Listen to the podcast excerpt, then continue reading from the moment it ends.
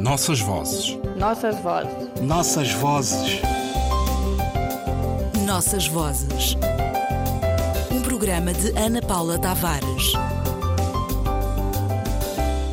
Ana Clara. Não basta juntar a lenha, juntar a lenha para recolher os molhos. É preciso que o cordão se não desfaça. Rui Duarte de Carvalho, Hábito da Terra.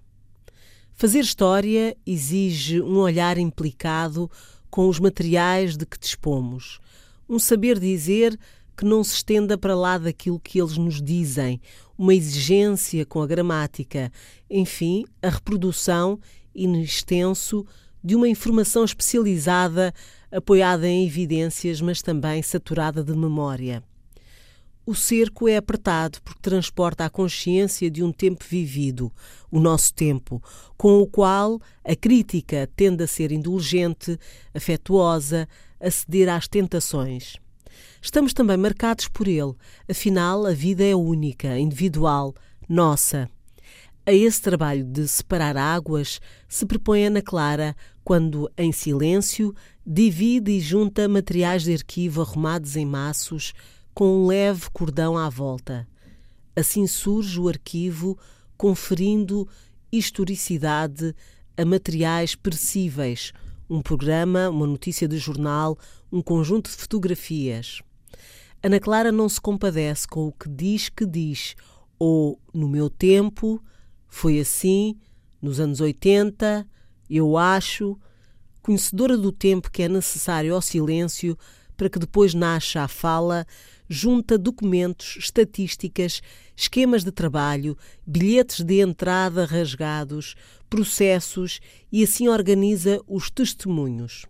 Com materiais simples, Ana Clara chama a si a tarefa de trabalhar a dança numa perspectiva histórica, criando para tal uma cronologia, uma teoria que a suporta, um sistema de valores que a autoriza. Desconstrutora de mitos avisa com este livro, desde o título para uma história da dança em Angola, que se trata de um contributo, uma parte de um todo por descobrir e escrever. O segundo aviso é da ordem da teoria e propõe uma outra visão da dança e, mais concretamente, da dança em África. Ninguém nasce ensinado e toda a dança não é matéria de sangue ou cor da pele, mas de aprendizado, cuidado e exigente com níveis diferentes de partida e de chegada.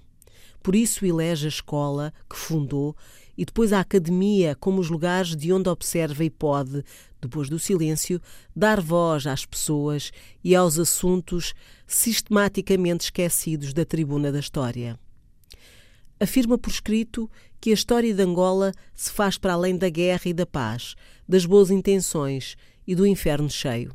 Angola está e sempre esteve a fervilhar de vida e acontecimentos debaixo de um céu de tragédia que é bom não esquecer e que serve também para avivar as outras faces do tempo e da história.